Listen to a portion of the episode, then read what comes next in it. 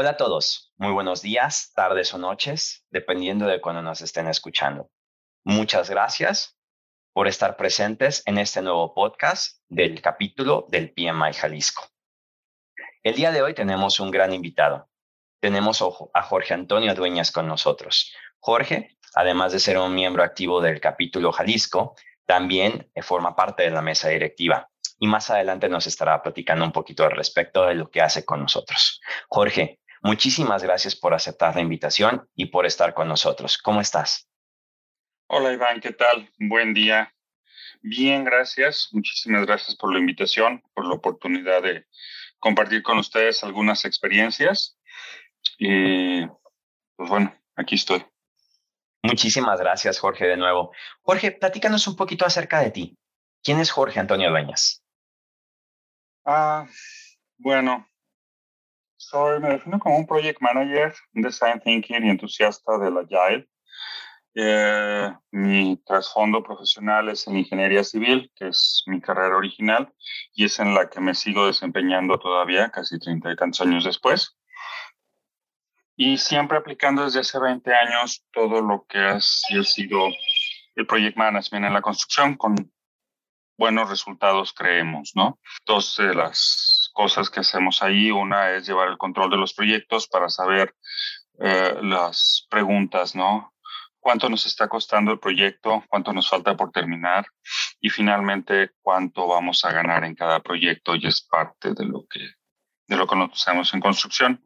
Pero adicional a construcción, he tenido la oportunidad de participar en otros proyectos que nada tienen que ver, como por ejemplo el Festival Internacional de la Música para Profesionales, FINPRO, es un mercado musical que el formato es muy, muy interesante, que organiza la Universidad de Guadalajara en la Secretaría de Cultura, en el que la idea es juntar a todo el ecosistema musical de Latinoamérica, América y en ocasiones algunos invitados de Europa, productores, agregadores musicales, integradores musicales, promotores, músicos también. Y dentro de ese formato se hace una curaduría en el cual se escogen 30 a 32 bandas para hacer 30 o 32 showcases con un público altamente especializado y ese pudiera ser el parteaguas para ellos y, terminar de catapultar su, presencia. Y otro de los proyectos, el, creo que el más grande que he participado, espero volver a tener la oportunidad de participar en ese tamaño, son unos Juegos Panamericanos, los Juegos Panamericanos de Guadalajara 2011, donde estuve como gerente de planeación dentro del equipo de, de planeación y también aplicado este, project management. ¿Qué otras cosas hacemos o hace Jorge Dueñas? Da clases. Da clases con el fin de mantenerse vigente en los conocimientos de project management. Es algo que a mí me obliga a siempre estar buscando las últimas tendencias, las últimas oportunidades, eh, lo, el estado del arte de lo que se está gestando en Project Management, transmitirlo a los alumnos, pero a su vez generar todo un aprendizaje que puedo aplicar a los proyectos que, que yo trabajo. no sé qué más, qué más puedo decirles, Iván. No, perfecto, Jorge. Muchísimas gracias. Creo que, creo que tienes una carrera bastante interesante. Me gustaría dejar para, para después una pregunta acerca del proyecto en eventos con, con, con, los panamericanos, obviamente no de las villas, que seguramente te preguntan muchísimo, pero... Ay, sí pero sobre todo más bien enfocado en esa parte de la relación con el gobierno, cómo, cómo es manejar un proyecto ahí. Creo que, creo que es muy interesante para nuestra audiencia. Sí. Oye, Jorge, antes de entrar en ese tema, platícanos un poquito, eh, tú como project manager, o que entendemos tu background en parte de ingeniería civil, en la parte de construcción, además de que das clases, pero eh, Jorge Dueñas como persona, ¿qué hobbies tiene? Ay, últimamente me gusta jugar juegos de mesa, principalmente juegos de estrategia. Los juegos que aprendimos muchos a los 10, 11, 12 años y luego algunos olvidamos en la adolescencia y juventud porque no era lo in, no era lo chido en aquel entonces. Ahora estamos regresando a ellos. Son juegos que a mí me gustan, juegos como por ejemplo Risk, que es un juego bastante conocido, eh, Catán, eh, Sight, Survive, básicamente cualquier juego que involucre el desarrollar una cierta estrategia, aparte de divertirme mucho, me ayuda a mí a desarrollar sistemas de pensamiento para poder saber qué hacer ante ciertas, ciertas situaciones es algo que, a mí me, agrada mucho. hobbies que tengo, ya poco lo practico, pero me gusta el ciclismo y el ciclismo más bien de turismo. Eh, salir a la ciudad, de repente dar una vuelta, conocer la ciudad en bicicleta o también salir en patinaje, patines en línea. Y acabo de actualizar mis patines, ya espero estrenarlos. Tenía una lesión en el hombro que me lo, que me lo impedía.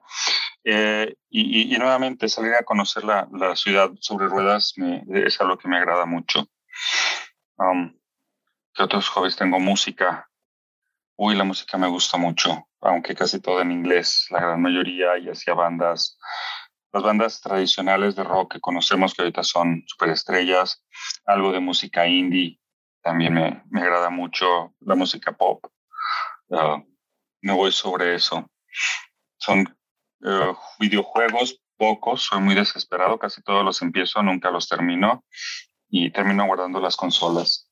Uh, pero son las cosas que hago. Leer, leer, aunque estoy atorado ahorita con, con Humberto Eco en una novela, bueno, su novela más conocida, El hombre de la rosa, pues ya tengo una, un listado muy grande de, de libros que tengo que, que atender. Pero esos, digamos que son mis hobbies principales. ¿Te vas más por el aspecto en los libros de, de, siempre escoger novela o tratas de hacer como un mix entre lo académico, negocios, construcción, novelas, ficción, etcétera? Es un mix. Me gustan las novelas, me fascinan las novelas históricas. Eh, pero vamos, leo casi de todo, novela, novela histórica, las novelas románticas poco, libros de construcción, libros que tienen que ver con project management, básicamente pues los tengo que leer, ¿no? Y ahí soy un poco más selectivo, me voy hacia los capítulos o temas sobre los que necesito investigar, leo un poco del trasfondo de los demás y, quedan como libros de referencia. Eh, un buen libro es el que escribió Jim Kranz, que se llama Failure is not an option. Y son todas sus memorias de él como el director de lanzamiento de la NASA. Él estuvo a cargo de, de varios de los programas donde empezamos a lanzar gente al espacio, principalmente el programa Apolo. Y trae una serie de vivencias muy interesantes hacia Project Management que nos, que, que nos aportan cosas. Eh, y de ahí más, pues la lectura es general un poco de lectura técnica, un poco de lectura sobre construcción, mucho de novela, sobre todo si es novela histórica, uy, me encanta, me fascina todo lo que sea la historia de casi cualquier país, aunque soy más fan de la historia de Roma. ¿Qué otras cosas leo? Pues básicamente sobre eso gira mi hobby de la lectura. Súper bien, muy, muy, muy variado, ¿no? Muy variado definitivamente. Y me llevo yo para leer el libro de Failure is not an option. Muchas gracias. Oye, Jorge, Tati, regresando al tema del trabajo, ¿no? Y de tu experiencia como project manager. Con este proyecto que tuviste de evento masivo con los panamericanos, ¿cuáles fueron como tus, tu, punto principal o tus puntos principales eh, de lecciones aprendidas de haber trabajado en un proyecto de cierta forma gubernamental, ¿no?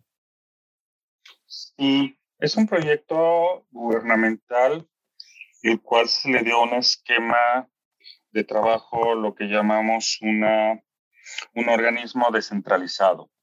Y es un organismo descentralizado con ciertas características donde hay una fuerte influencia de gobierno, sobre todo porque se reciben recursos públicos de diferentes niveles, tanto federales como estatales como municipales, pero también puede, eh, recibir fondos privados a través de venta de derechos o donaciones.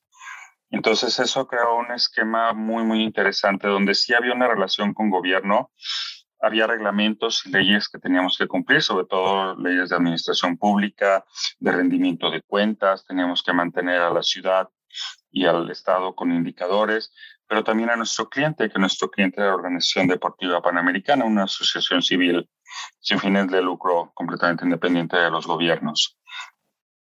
Entonces, el trabajo con ellos era muy, muy interesante. Tenemos muchas libertades, como se tiene en la iniciativa privada, pero sí estábamos fiscalizados por el gobierno y teníamos que rendirle cuentas y avances.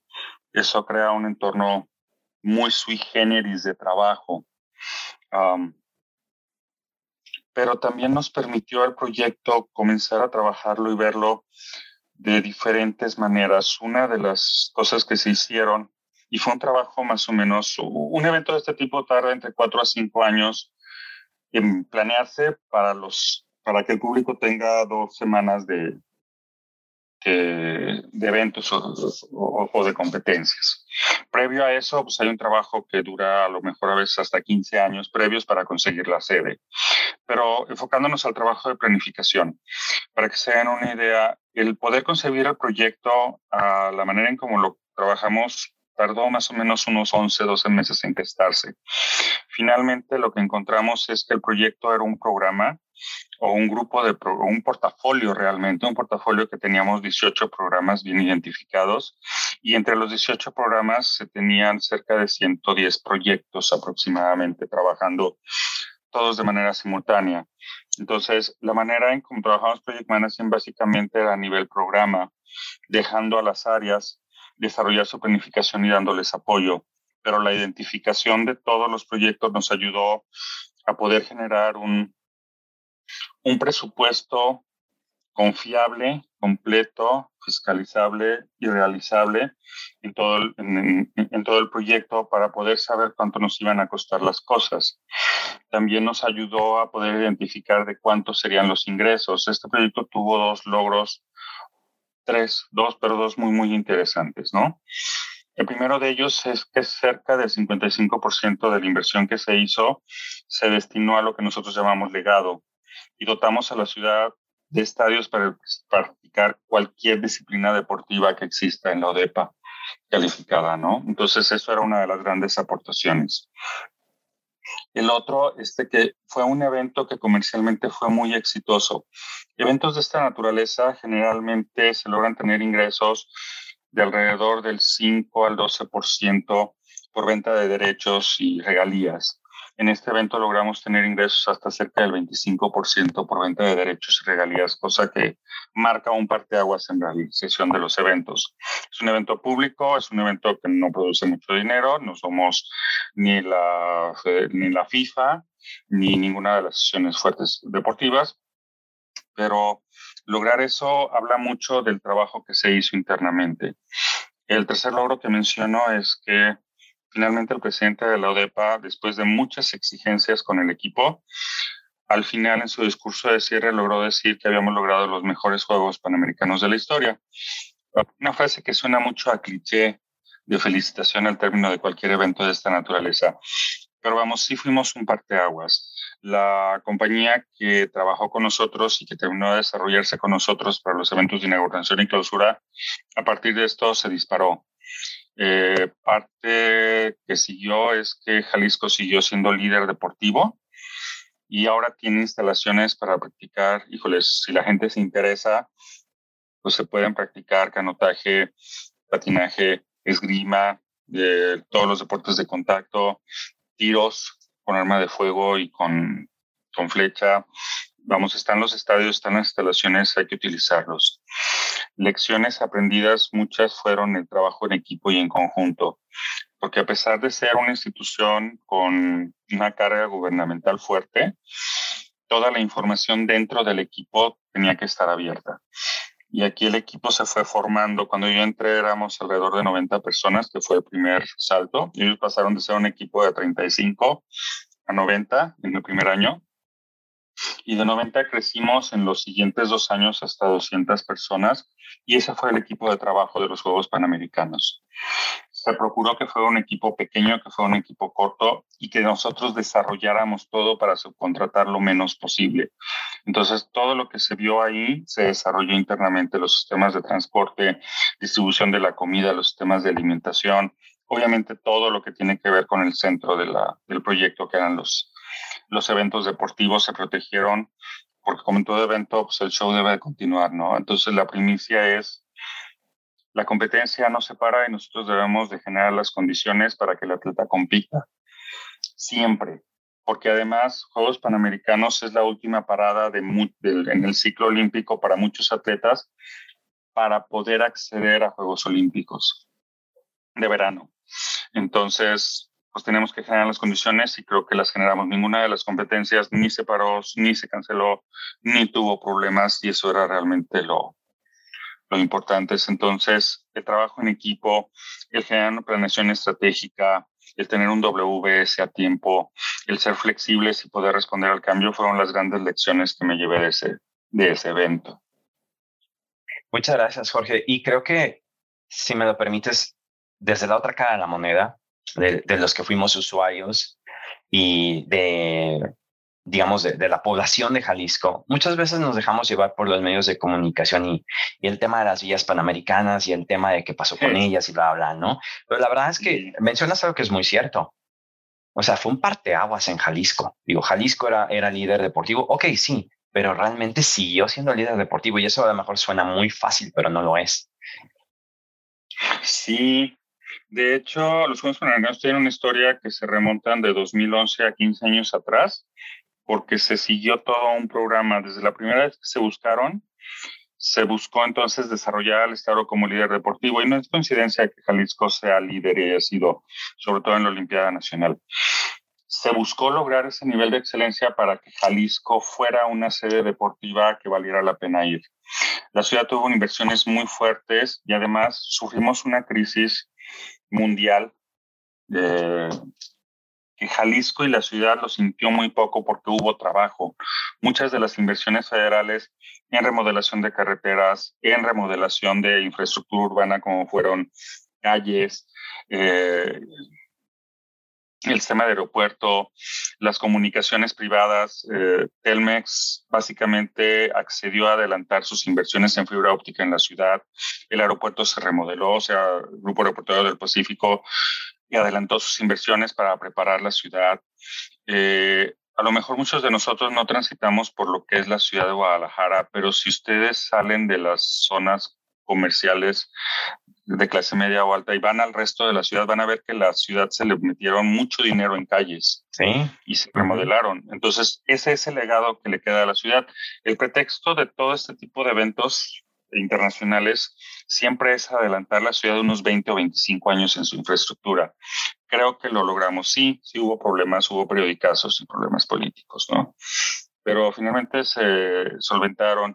Cosa que el público no subió es que en algún momento alguno de los motores para izar banderas tuvimos problemas con él casi al, en alguna de las premiaciones. Pudimos responder rápido y no lo vieron. Cosas que no vieron es que, por ejemplo, el área de invitados especiales el primer día todavía estábamos habilitando y ustedes no se dieron cuenta. Tuvimos problemas de transporte, obviamente. Tuvimos problemas de eh, con las maletas y con el tránsito de los atletas, claro que sí, pero todos se fueron, solucionaron y era parte del cambio y parte del análisis de riesgos que se hicieron.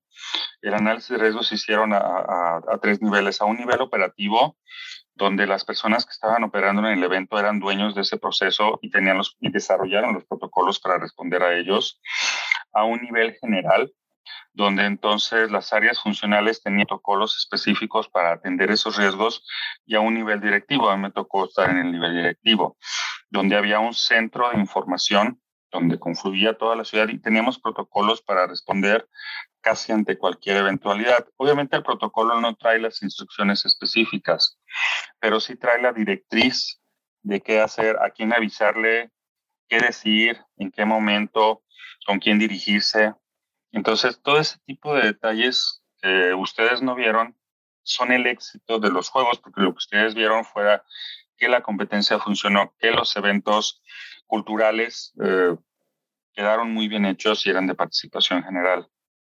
Entonces, parte es lo que se hace en este tipo de proyectos y es una lección que, que me llevo yo a todos los demás proyectos que, en los que me ha tocado participar o que me toca participar. Definitivamente, creo que no hay un, un, proyecto sin problemas, yo creo que no es un proyecto, ¿no? Eh, así es. Definitivamente. ¿no? Y, y, me da mucho gusto, eh, Jorge, que, que, nos platiques todo esto porque esa es la finalidad precisamente de los podcasts. El hecho de aprender de los proyectos de alguien más, de ver que cada project manager que tenemos en nuestra comunidad, eh, cómo, cómo valorarnos y valorar el bagaje de proyectos, de lecciones aprendidas que tenemos. Creo que somos, cada persona es un mundo. Y en el caso de nosotros como comunidad de, del capítulo, creo que cada project manager es un mundo de proyectos y de lecciones aprendidas. Y, bueno, en, en tu caso, con este proyectazo, de verdad, creo que nos dejas con un buen sabor de boca como para invitarte a que nos platiques más acerca de eso, ¿no? Eh, gracias. Oye, Jorge, también, aparte de, eso que nos acabas de platicar, creo que tienes otro proyecto impresionante que, aunque ya nos hemos alargado un poquito en el podcast, me gustaría que nos platicaras ligeramente al menos. Platícanos de los inicios del capítulo. Ay, el capítulo, ese es todo una odisea. El capítulo lo iniciamos hará hace unos 22, 23 años, 98, 99 más o menos. Debe estar programado por ahí ese fax. Como un capítulo potencial en aquel entonces, el ingeniero Salomón Pineda empezó con la iniciativa, nos empezamos a juntar, coincidió con una capacitación que solicitó Motorola en su momento para su equipo de project managers, donde nos invitaron y participamos. Y a partir de ahí, como grupo de personas, empezamos a trabajar en el capítulo potencial. Uh, fue un trabajo muy arduo. Iniciar un capítulo es difícil y más cuando nadie sabía de qué se trataba ni los beneficios. Entonces, juntar al número mínimo de miembros fue una tarea muy, muy, muy pesada, en la cual finalmente pasamos la estafeta a otro de los, uh, de los que tenemos aquí, Roberto Cadena, que finalmente funda el capítulo Guadalajara y lo comienza a trabajar. Eso da pie a que se integren personas como Roberto Sorno, como Miguel Castañeda y otros más que fueron llegando y fueron pasando la estafeta del capítulo. Últimamente, era un par de años, se tomó la decisión de cambiar de capítulo local, porque el nombre original era capítulo Guadalajara, siguiendo la tendencia de Estados Unidos a hacer capítulo por ciudad, a hacerlo regional y se decidió convertirlo en Capítulo Jalisco, con la idea de abarcar no solo Guadalajara, sino toda aquella región de Occidente donde pudiera haber cabida con Project Manager si nosotros pudiéramos aportar algo a la comunidad. Y ahorita pues somos el, el, el capítulo Jalisco, ¿no? Mario está al frente del equipo y lo que buscamos es cómo generar y crear espacios para que los project managers puedan desenvolverse y cómo los ayudamos a desempeñarse.